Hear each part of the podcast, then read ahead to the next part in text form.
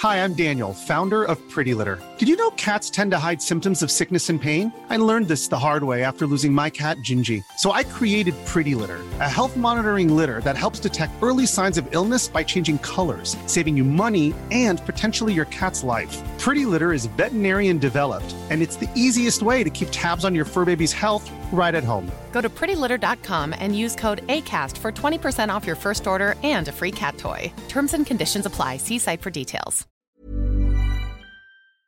El día de hoy tenemos un tema que es delicado. Eh, aprovecho en esta introducción para mencionarlo. Hoy vamos a hablar acerca del tema del suicidio y hago esta advertencia eh, compasiva, amorosa, para que si tú estás pasando por un tema eh, difícil, delicado, si este tema te llama la atención, por favor, escúchalo con detenimiento. Si quieres que alguien te acompañe para escucharlo, también es completamente válido.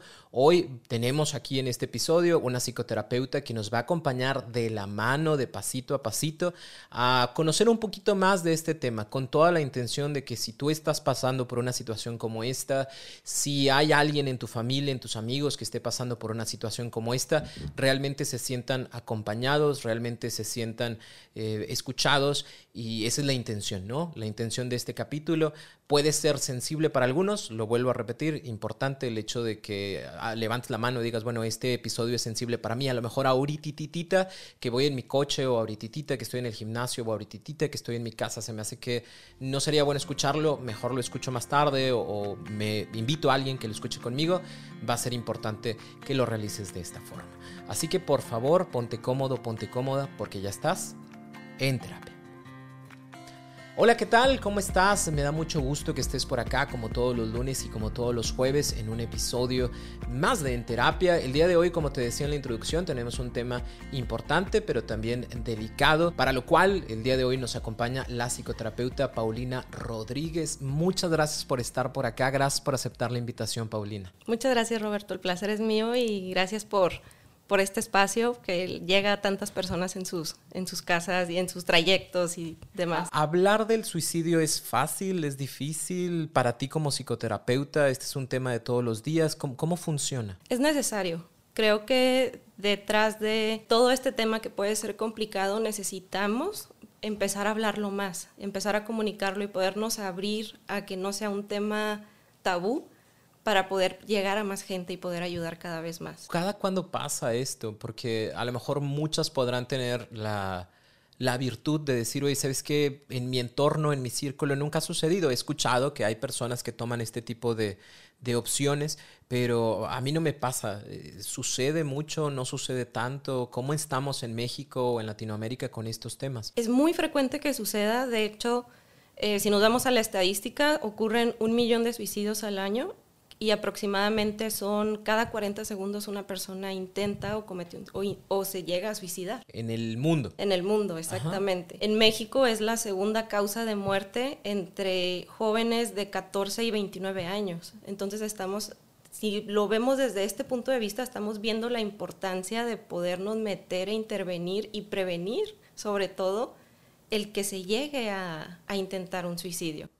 Eh, ¿Por qué una persona tomaría esta opción, no sé si opción sea la palabra correcta, pero ¿por qué una persona tomaría eh, esta opción de quitarse la vida? Fíjate, dentro de estas estadísticas es bien importante poder ver todo esto no como un número, no como un número que nos hace incluso a veces desensibilizarnos o normalizarlo, sino más bien ver lo que detrás de cada ese número, detrás de esos, cada persona cada 40 segundos tiene una historia, es una vida, son muchas emociones, son muchos sentimientos. Son hijos, padres, hijas, hermanas. Y que al final del día ellos no están buscando el, el terminar con su vida, lo que están buscando es terminar con el sufrimiento en el que están en este momento.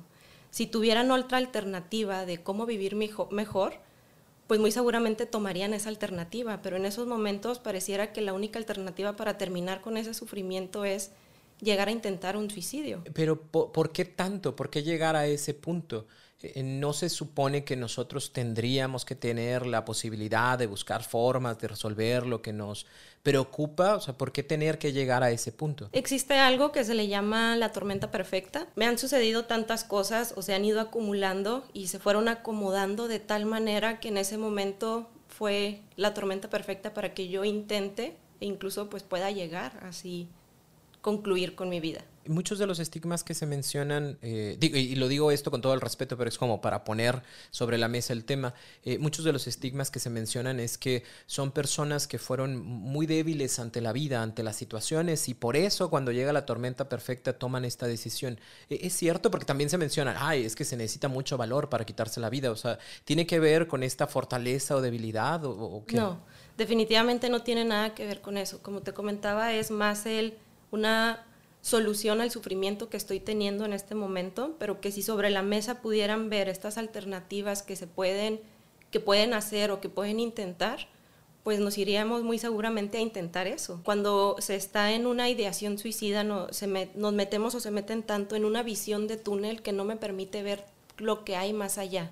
Entonces es como si estuviera nada más viendo hacia un pedacito y nada más estoy viendo mi dolor que me impide ver todas las alternativas o buscar ayuda o ver estas otras soluciones que pudiera tener. Eh, fíjate que cuando hablamos de dolor me llama mucho la atención que obviamente para todos el dolor va a ser diferente, ¿no? Creo que alguna vez lo escuché que decían, e, el dolor en la vida es como parte de, es parte de la vida en sí, pero es también parte de, del boleto que se paga cuando uno está vivo, ¿no? A final de cuentas van a pasar cosas malas, a final de cuentas van a haber situaciones que van a ser difíciles para nosotros de poder eh, solucionar. Y a lo mejor para mí una situación puede sonar muy difícil, ¿no? Y, para mí también la situación de la otra persona no lo es, pero hemos eh, escuchado incluso situaciones de niños, 8, 9, 10 años que han eh, perdido la vida, que han dicho, oye, ¿sabes qué? Hasta aquí.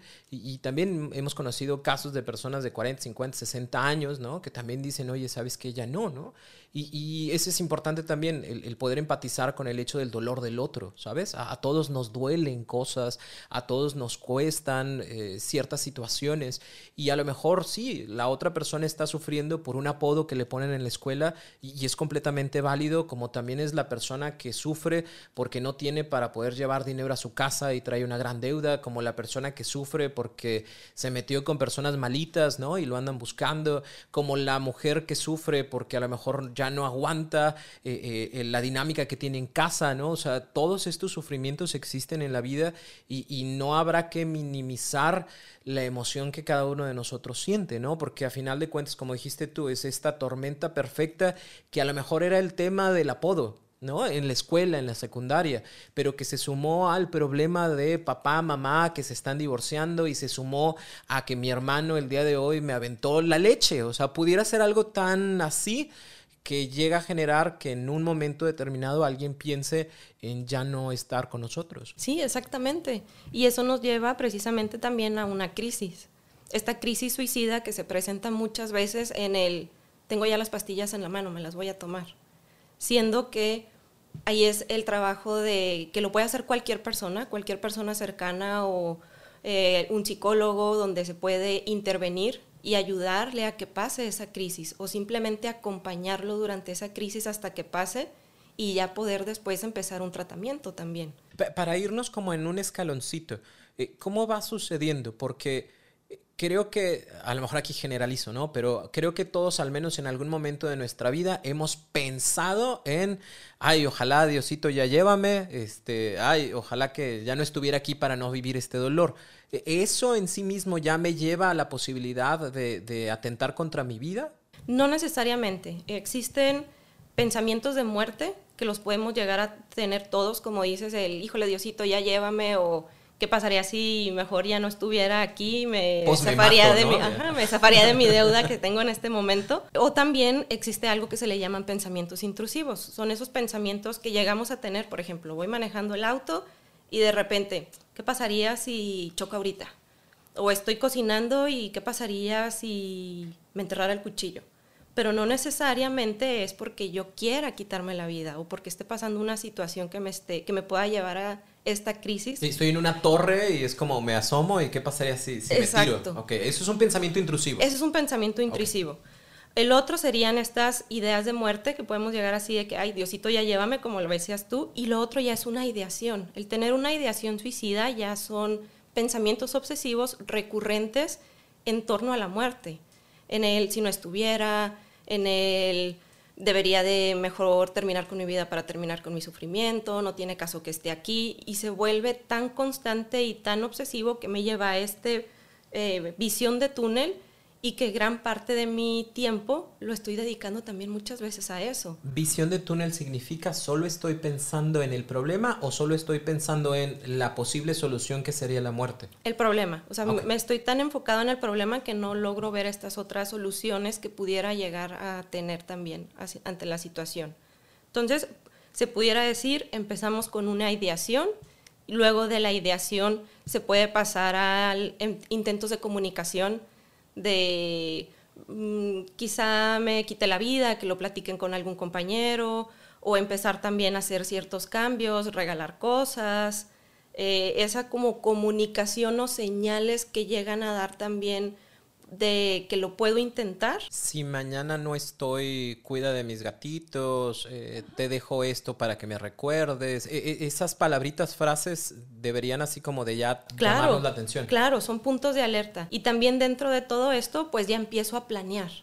Em, el empezar con una planeación más allá de solamente tengo esta idea de ya no estar, sino cómo lo podría hacer ya tengo más o menos los horarios cuando no hay gente en casa y puedo intentarlo de esta manera y de esta otra manera, ya eso me puede llevar precisamente al acto. ¿Hay un momento en donde la persona pueda parar o, hay como una situación donde ustedes como profesionales digan, sabes que a partir de aquí ya puede ser muy difícil que la persona pare? No, definitivamente en cualquier punto se puede intervenir y se puede llegar a, a parar. Como te decía ahorita, incluso dentro de una crisis de esa persona que está a punto de hacerlo, cualquier persona pudiéramos ayudar y acompañar para que pase la crisis y empezar precisamente en este trabajo de, de, sanar, de sanación interno para poder ir quitando esa visión de túnel, trabajando con estos pensamientos, viendo estas otras alternativas, trabajando con la familia y llegar al punto en el que no, se te, no, no vayan a tomar esa alternativa. Ok, aquí te voy a separar a dos. Claro por un lado, va a ser la misma pregunta, pero para dos sectores diferentes. Si yo estoy ya en estas ideaciones suicidas, si estoy ya en esta planeación suicida, ¿qué pudiera hacer? Y también, si yo me doy cuenta de que mi amigo, mi familiar está en esta ideación suicida, planeación suicida, porque ya hasta me dijo, este, si yo no estoy el día de mañana, eh, aquí está mi perrito, ¿no? Va a ser para ti. ¿Qué hago en la primera y luego qué hago en la segunda? Si soy yo quien está pasando por eso, el buscar ayuda Afortunadamente ya hay muchos canales de ayuda, muchas asociaciones, muchas líneas de ayuda, incluso gratuitas, que nos pueden dar la atención inmediata en el momento de la crisis o una atención de acompañamiento psicoterapéutico y en algunos casos también, eh, bueno, en general se tiene que manejar de manera interdisciplinaria, ¿no? Es un problema social y es un problema que se debe manejar no solamente desde el punto de vista de paciente-terapeuta, sino también que intervenga un médico, la terapia familiar, que se pueda trabajar en un equipo para poder ayudar a esa persona a salir de, ese, de esa situación, de esa visión de túnel. Entonces es, número uno, el buscar ayuda, ya sea el platicarlo con algún amigo, el poderlo hablar, el hablar es sanador, ya desde el, desde el primer momento en el que yo me atrevo a platicarlo, aun aunque sea mi amigo o un familiar o alguna persona de confianza, un maestro, ya eso me ayuda a empezar con mi proceso de sanación. Es el primer paso.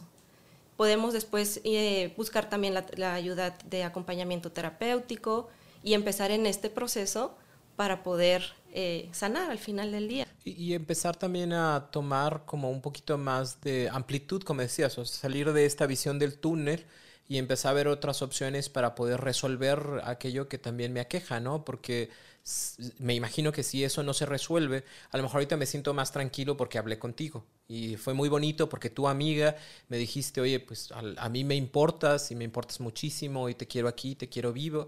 Y me sentí bien, ¿no? Pero resulta que regreso a casa y sigo teniendo los mismos conflictos y los mismos problemas. Esto va a originar a que la, la idea vuelva a pasar, ¿no? Voy a volver a meterme en el asunto, ¿no? Sí, exacto. Por eso es importante el acompañamiento terapéutico. Porque la visión de túnel es la parte difícil, el poder ir sacando, a, ir saliendo de esa visión para poder ver todas estas alternativas. Entonces ahí es donde el, psicoterapeuta, el acompañamiento terapéutico nos va ayudando a trabajar también con esa parte. Dentro de, todo esto también yo creo que vale la pena mencionar que nueve de cada diez personas que intentan suicidarse o que llegan a, cometer el suicidio eh, tienen alguna enfermedad mental, ya sea depresión, un trastorno al límite de la personalidad, entonces pueden ser también multifactoriales las razones que me lleven a intentar un suicidio. Por lo cual es importante este acompañamiento en grupo, ¿no? O sea, no solamente es como de, ah, ya lo hablé con mi amiga, sino también hay, hay un médico, hay un psicoterapeuta, hay, hay, una asociación también que me respalda. Hay asociaciones que, aprovechando el momento en el cual uno pudiera, ah, me, llamó la atención lo que mencionaste, ¿no? O sea, 35, 365 días del año, o sea, cualquier momento puede ser. ¿Hay algún lugar eh, específico donde alguien pueda comunicarse? Sí, hay líneas de ayuda, incluso tú si quieres buscar algo en relación al suicidio, luego luego te manda antes de que te muestren los resultados líneas de ayuda. Y ahí viene el número. Viene el número. Hay distintas fundaciones, como por ejemplo la Fundación SAC, que está precisamente especializado en, en todos estos temas del suicidio, que también proporcionan ayuda, colegio de psicólogos, entonces, eh, universidades, también por ejemplo aquí en la Universidad de Nuevo León también tienen el los servicios de psicoterapia. Entonces, existen muchas líneas donde podemos acudir, incluso aunque no se tenga el recurso monetario, afortunadamente porque ese punto es importante, ¿no? Porque luego yo también pienso que voy a ser una carga para los demás y entonces me va a costar, porque luego imagínate si, si tengo algo, como mencionó ahorita la psicoterapeuta, si, si tengo un problema mental y ah, de alguna manera u otra tuviese que haber terapia o tuviese que haber eh, eh, fármacos, pues me va a costar y no quiero ser una carga más para mi familia, bla, bla, bla, ¿no? Entonces es importante también mencionar eso. Ahora, ¿qué pasa también de este lado? Eh, porque ahorita se menciona, ¿no? Busca ayuda pero siento que no puedo. O sea, es algo que incluso hasta me da pena compartir, comentar, me lo guardo, lo tengo conmigo. En ese tipo de casos, ¿hay algo que se pueda hacer? Aquí es donde entramos nosotros acompañando a la persona que está en sufrimiento, donde podemos hablar, llevarlo, investigar, yo te acompaño, cómo te puedo ayudar, eh, yo te voy a ayudar, vamos a salir adelante de esto, que se pueda comunicar también como la familia. Ahorita tu segunda pregunta era también, ¿qué puedo hacer yo si, si yo me doy cuenta que alguien cercano está teniendo esta ideación? Número uno, pues es preguntarle directamente, oye, este ¿Tú has pensado en alguna vez quitarte la vida? ¿Eso no genera que el, si no lo había pensado lo esté pensando? No, al contrario. Es necesario que preguntemos eso y es uno de los más grandes mitos que nos llegan a detener precisamente al, híjole, pues veo a mi hijo medio raro, eh, como que lo veo aislado, quizás la adolescencia, pero no le quiero preguntar porque no le quiero meter ideas. El hecho ya de preguntarles nos puede dar mucha luz precisamente de lo que están pasando. Como decías tú ahorita, ¿no? Se lo guardan o estoy sufriendo, no quiero ser una carga, no lo digo, pero ya si llega papá, mamá, primo, prima, un amigo, un maestro y me pregunta, eso me da la oportunidad de empezar a abrirme. Y en vez de salir de este caparazoncito en el que a veces nos metemos para poder empezar a comunicar y empezar este proceso también de, de sanación. Yo no siento que sea capaz yo de hablar con una persona que está en ese proceso eh, no sé, a lo mejor yo también traigo mis problemas, traigo mis broncas. Eh, eh, aún así puedo acercarme y decirle, oye, ¿te encuentras bien? ¿Hay algo en lo que te pueda escuchar? ¿Has pensado en esto? O sea, ¿sí, ¿sí puedo yo hacerlo o sería mejor no hacerlo? Mom deserves the best, and there's no better place to shop for Mother's Day than Whole Foods Market. They're your destination for unbeatable savings, from premium gifts to show-stopping flowers and irresistible desserts. Start by saving 33% with Prime on all body care and candles. Then get a 15-stem bunch of tulips for just $9.99 each with Prime. Round out Mom's menu with festive rosé, irresistible berry chantilly cake, and more special treats. Come celebrate Mother's Day at Whole Foods Market. Puedes hacerlo y servir también como puente, como puente de ayuda, ¿no? De decir, quizá yo no tengo eh, la estabilidad emocional para estar escuchando todo, pero puedo ayudarlo a conseguir una ayuda más allá, de decir, sirvo como ese puente de mira, conozco a este terapeuta, te paso el teléfono, o está esta asociación, o te acompaño, vamos acá, o incluso el comentarlo con los papás, para que pueda empezar ya la intervención. ¿Puedo meterme yo a decir, oye, este papá de Juanito, de Juanita, eh, fíjate que he escuchado esto y yo, yo he tratado de hablar con él o con ella, pero no me hace caso. O sea, eso no estaría mal, no sería invadir su privacidad yo como amigo. Cuando una vida está de por medio, incluso también dentro de nuestro código ético es, si tú sabes que un paciente va, puede atentar en contra de su vida, es la única manera en la que nosotros podemos también tener una intervención con un tercero. Entonces, si eso le va a llevar a salvar la vida de tu amigo, de tu amiga o de tu familiar, pues claro que se vale. Te prefiero mil veces que se enoje conmigo después, pero salvamos una vida, ¿no? Exactamente. ¿Qué pasa en, dados casos donde una persona atenta contra su vida? ¿Qué, ¿Qué pasa con los demás, con los que nos quedamos acá? Justamente con los que nos quedamos acá se les llama sobrevivientes. Con los sobrevivientes es otro trabajo también de, intervención y de sanación ante la pérdida, porque también ya si nos vamos a hablar en temas de duelo, es un duelo que se vive muy, muy distinto a un duelo tradicional, porque también desde el momento en el que ya es un duelo por suicidio, eh, se vuelve traumático. Y en la persona o en el sobreviviente, en el familiar, pues empiezan estos también pensamientos y, híjole, sí me dio esta señal, o está recordando constantemente en el momento en el que encontró a su familiar. Entonces, se tiene que trabajar desde otra perspectiva con personas capacitadas también para trabajar con temas traumáticos. Y fíjate, existe algo que se le llama también el duelo desautorizado o el duelo no reconocido, donde precisamente entra en esta clase de duelos, donde es, híjole, pero pues no vayas a decir que, que tu hijo se suicidó porque, pues, ¿qué va a decir la gente? Entonces, a veces siento que no, no puedo hablar de esta situación, no está, no está autorizado a hablar de lo que me está pasando. Entonces, se tiene que hacer una intervención también con esto, todas estas personas cercanas, con los familiares. Es bien importante. Fíjate también, algo que llega a pasar es, de cada suicidio que se llega a cometer, 135 personas se van a ver afectadas. ¿Cómo así? De decir, por ejemplo, lo veo en las noticias y ya me empieza, me genera ciertas emociones, eh, me empiezo a también como que, híjole, sí es cierto, esto que pasó, de esas 135, 25 eh, relacionadas a la víctima van a contemplar la ideación, empezar también con estos pensamientos. A, ver si lo entendí bien. O sea, el suicidio no solamente afecta a las personas que están alrededor, llámese familia, amigos. O sea, hay otras personas alrededor que ni siquiera tenemos que conocer a la persona a las cuales nos puede llegar a afectar. Claro, definitivamente. Y es luego existe algo también que se le llama la réplica contagiosa, donde después de que alguien comete un suicidio, empiezan a cometer quizá otras personas alrededor o en la misma escuela eh,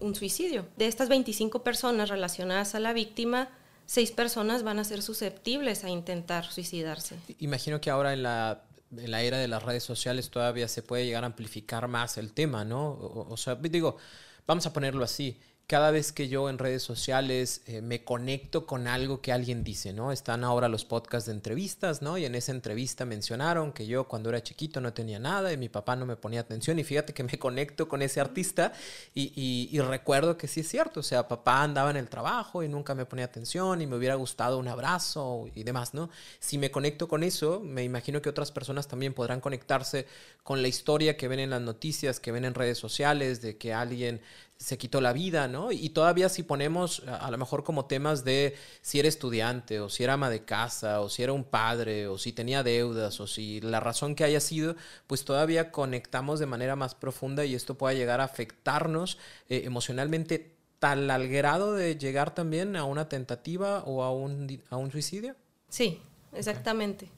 Entonces, por eso también es tan importante el, el trabajo con los sobrevivientes no solamente, y también por eso decía, es, es algo que nos afecta como sociedad. Es solamente la punta del iceberg lo que vemos en las noticias y las estadísticas de toda la problemática que se está generando y también todas las afectaciones que se están teniendo. ¿Cómo podemos nosotros ayudar en general, nosotros como comunidad que decías, esto es como un problema más, más grande, o sea, no es la persona, es, somos todos. ¿Cómo pudiéramos poner nuestro granito de arena? Yo creo que el hecho de que nos empecemos a abrir también a los temas de salud mental, que afortunadamente a través de los años ha sido algo que ha ido mejorando mucho, la apertura en la mejora, el ir a terapia, el poder hablar de estos temas, el tener estos espacios como el que tú tienes, ya también es una gran ayuda. Y el poder comunicarlo, la comunicación también es algo bien importante. Que a veces se nos dificulta tanto, ¿no? O sea, somos muy buenos para hablar de fútbol, somos muy buenos para hablar del chisme, pero a veces somos muy malos para hablar del cómo nos sentimos, ¿no? O de los problemas que tenemos. Eh, lo, lo repito, yo creo que todos en algún momento eh, llegaremos a tener, espero que no, pero es parte de la vida, llegaremos a tener un dolor tan profundo que a lo mejor y pudiéramos llegar a contemplarlo, ¿no? ¿no? No sabemos de la vida del otro y no sabemos exactamente qué le duela o qué no, pero para cada uno de nosotros pues existirá alguna situación difícil que no sepamos cómo resolver. Como bien dices, si nos damos la oportunidad de abrirnos y platicarlo y levantar la mano y decir, sabes que yo no tengo las respuestas, pero hay personas que me pueden ayudar a encontrarlas, ¿no? A lo mejor están en mí, pero ahorita no las veo, porque en esta visión de túnel yo nomás estoy viendo el problema. Si me abro y digo, oye, ¿sabes qué, amigo, amiga? Oye, ¿sabes qué, papá, mamá? Oye, ¿sabes qué, terapeuta? Eh, oye, ¿sabes qué, coach de vida? O sea, aquí donde, oye, ¿sabes qué, padrecito?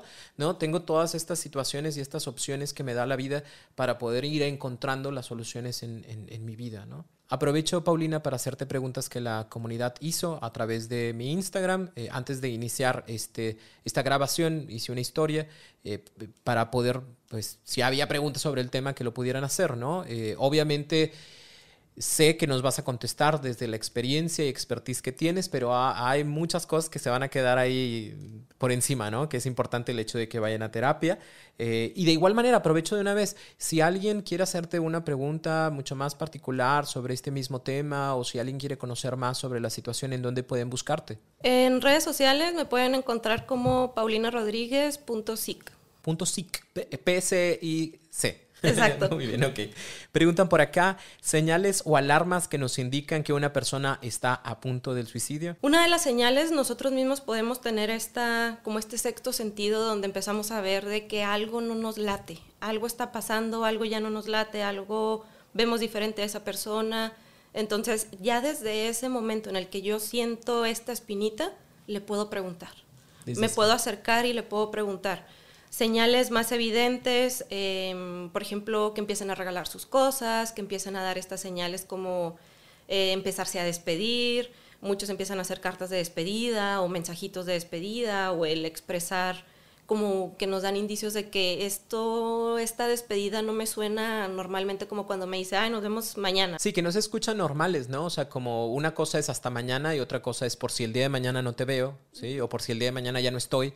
E, eso me da más un poquito como la idea, ¿no? Exacto. Eh, cambios en su comportamiento, el que empecemos a verlo con comportamientos más eh, de riesgo, conductas de riesgo, tomando más, abuso de sustancias. Pareciera que quisieras tener un accidente, de que manejan de una manera tan mal y incluso tomados, por ejemplo, entonces son señales eh, que a veces dejamos pasar o que son señales que pudieran también darnos un indicio. Que luego normalizamos, ¿no? Porque hay conductas de riesgo como el tomo desmedidamente y me peleo con la persona más fuerte del espacio del lugar, ¿no? O sea, también nos da un poquito de indicio de que algo, algo no anda bien. también. Preguntan por acá, eh, ¿cómo puedes pedir ayuda antes de tener una crisis que te lleve al suicidio? Desde el momento en el que me empiezo a sentir mal, no necesito caer en una depresión o caer en una crisis que me haga sentir tan, tan mal para poder pedir ayuda. El poder pedir ayuda puede ser desde el primer momento donde yo ya no me siento tan bien, me siento bajo de energía, o donde incluso quiero mejorar en mí mismo, decir, como que algo está pasando, quizá no hay algo en específico que me está afectando, pero puedo mejorar un poquito en mi persona. Entonces ya busco el ir a terapia o me empiezo a abrir, empiezo a comunicar un poquito más. Entonces no tenemos que llegar precisamente a esa crisis para poder poner nuestra banderita de ayuda, sino desde antes podemos ayudarnos o decirle a alguien pues pedirle ayuda a alguien también. Un familiar siempre dice que se va a quitar la vida, pero nosotros creemos que solo está tratando de llamar la atención. ¿Es así? Ese es otro mito también del suicidio. Si me dicen que se van a quitar la vida, lo están haciendo por llamar la atención. Desde el momento, es más, te lo voy a poner con un ejemplo muy claro. Imagínate que vas a una plaza y hay una amenaza de bomba. ¿Te quedarías en la plaza? No, vámonos. Es exactamente lo mismo aquí si ya hay una amenaza previa, no podemos tomarla como, ay, al rato se le pasa, es la adolescencia o quiere llamar mi atención. Ya es una señal y aquí es donde podemos también proporcionar ayuda. Preguntan, ¿cómo ayudar a mi amigo que su pareja se suicidó y él también lo ha intentado? Como comentábamos anteriormente, eh, los sobrevivientes también corren mucho riesgo de intentar suicidarse y se requiere una atención, se requiere el, acompañamiento terapéutico, en algunas ocasiones incluso se va a necesitar el apoyo de alguna medicación para poder también salir de, de esta situación. Si alguien lo ha pensado, pero con el tiempo parece que abandonó la idea, ¿será fácil recaer? No necesariamente, porque si trabajó en esa situación, eh, digamos que, que lo superó, por decirlo de alguna manera, estuvo en su tratamiento terapéutico, no debería de por qué llegar a un, eh, nuevamente a un intento. Si existe, em, por ejemplo, si yo ya tuve una depresión, hay una probabilidad de que en algún momento de mi vida vuelva a tener una depresión, por poner un ejemplo. Entonces, sigue estando esa probabilidad, pero no es como mandatorio que va a volver a pasar en algún momento. O sea, no es obligatorio. O sea, puede llegar a tener de nuevo algún tipo de, de ideación, pero las herramientas y recursos que ya tiene le van a ayudar para resolverlo, ¿no? Exactamente. Esa es la idea. Pudiera pasar que no también, entonces volvemos a tener este, este levantar la mano para pedir ayuda. Dicen por acá, me quiero ir, siempre me detiene mi hija, pero siento que sería más feliz si yo no estoy aquí. Muchas veces es la, la idea que creemos, ahorita tú lo decías, el soy una carga o estarían mejor sin mí, pero la realidad es existen, se va a ver muy lastimada la familia, se va a ver muy lastimado todas esas personas cercanas, al punto como lo decíamos ahorita, que también pueden llegar a intentar suicidarse. ¿Y ¿Qué pasa si, por ejemplo, no sé cómo se pueda llamar eso eh, profesionalmente hablando, pero es como donde estoy apuntalando. Y donde estoy apuntalando es mi hija porque me necesita, o donde estoy apuntalando es mi pareja porque la amo, pero resulta que mi hija pues ya pasó de la adolescencia a la adultez, o ya es joven y ya hace otras cosas, o que mi pareja pues terminó la relación y se fue. Como mi apuntalamiento era en ellos, ahora que ya no están, ¿tengo más posibilidades de, de quitarme la vida? Por eso es importante la intervención previa. O sea, si ahorita ya hay un sentimiento de no querer estar, vamos a intervenir. O sea, me está sirviendo ahorita, pero no puede ser mi única razón. Ahorita me está sirviendo como esa ancla y ese motivo para seguir aquí pero vamos a encontrar más motivos también para poder seguir. Eh, sí, porque si se va ese motivo, o si ese motivo crece o ese motivo ya no está, pues ahora de dónde me, agarro, ¿no? O pudiera incrementar la, la ideación, puede que sí, puede que no, entonces mejor intervenir. ¿Cómo abordamos a una persona que tiene ideaciones suicidas para que no lo haga sin parecer que queremos controlarlo? Se puede platicar con él, nuevamente volvemos al punto de la comunicación, platicar con esa persona, el decir y hacerse ver, validar sus emociones, el decir que eh, entiendo lo que estás pasando, quizá no puedo verlo en la totalidad, pero me trato de poner en tu lugar, valido lo que estás sintiendo, en vez de decir, pero tienes muchos motivos para vivir, tu vida no está tan mal, mira, tienes todo esto, sino validar lo que estás sintiendo. Dentro de esa visión de túnel, quizá yo no puedo ver todo esto y es importante validarlo y acompañarlo cómo no llegar a, verse como controlar, pues también es parte del amor que se tiene a esa persona, el estar en el acompañamiento y el poderlo quizá guiar a la ayuda que pueda ser más benéfica para esa persona. No está aquí, pero ¿qué cosas no debo de decirle a una persona que me comparte que tiene una ideación suicida? El échale ganas, el mira todo lo que tienes, tu vida no está tan mal. Porque esas no. Si nada más fuera a echarle ganas, pues, pues sí, nomás le haría el mecho, le echo ganas. No es como una recetita que puedo ir siguiendo. ¿Por qué no debo de decir tu vida no es tan mala? Porque no estás también viviendo lo que está viviendo esa persona. No sientes ni te duele de la manera que esa persona le está doliendo. Por eso es importante el poder validar la manera en la que se siente. comprendas o no comprendas su dolor. Que lo vemos al punto. Cada quien le duelen cosas diferentes y de, de, manera o intensidades diferentes, ¿no? O sea, a los dos, no sé, los dos podríamos tener una deuda y podríamos tener la misma deuda con la misma cantidad. Sin embargo, la forma en la que nos va a doler o las implicaciones que va a tener en nuestra vida, pues va a ser completamente diferente, ¿no? Exactamente. Y por último, ¿qué puedo hacer como red de apoyo a una persona cercana que tuvo un intento de suicidio, pero que no lo realizó? O sea, ya, ya pasó el tiempo, lo seguimos preguntando, lo hablamos, ya no lo hablamos, o sea, decimos qué bueno que no lo hiciste o qué hacemos nosotros como red de apoyo. Seguir cerca de esa persona, seguir proporcionándole tu amistad, tu escucha activa, tu empatía y por qué no, sí se puede llegar a preguntar en alguna ocasión nuevamente como un seguimiento. Es como cuando platicas a alguien de, oye, el otro día voy a ir a tal parte.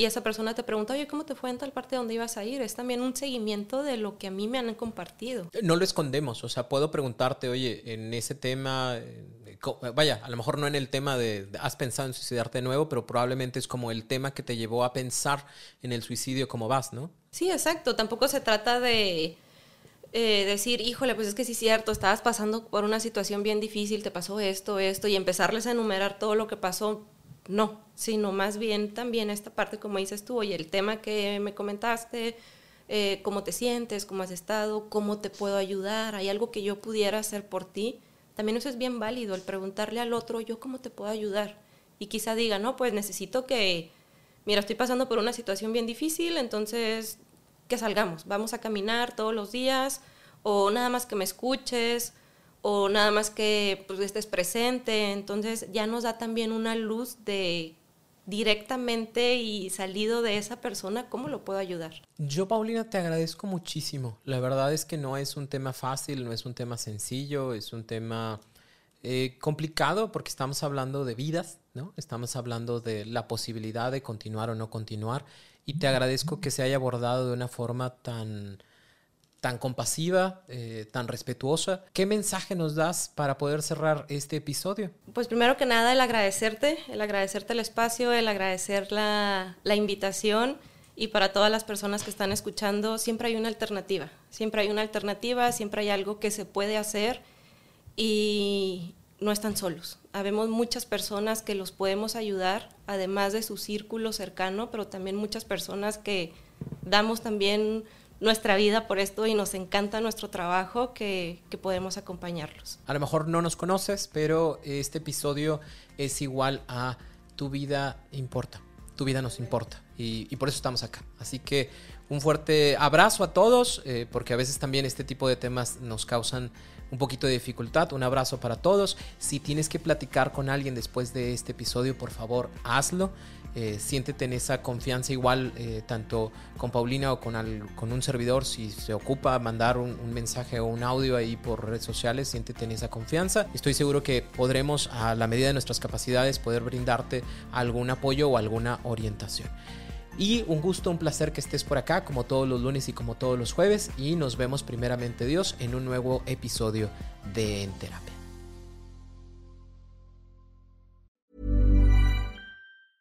Mom deserves the best, and there's no better place to shop for Mother's Day than Whole Foods Market. They're your destination for unbeatable savings, from premium gifts to show-stopping flowers and irresistible desserts. Start by saving 33% with Prime on all body care and candles. Then get a 15-stem bunch of tulips for just $9.99 each with Prime. Round out Mom's menu with festive rosé, irresistible berry chantilly cake, and more special treats. Come celebrate Mother's Day at Whole Foods Market.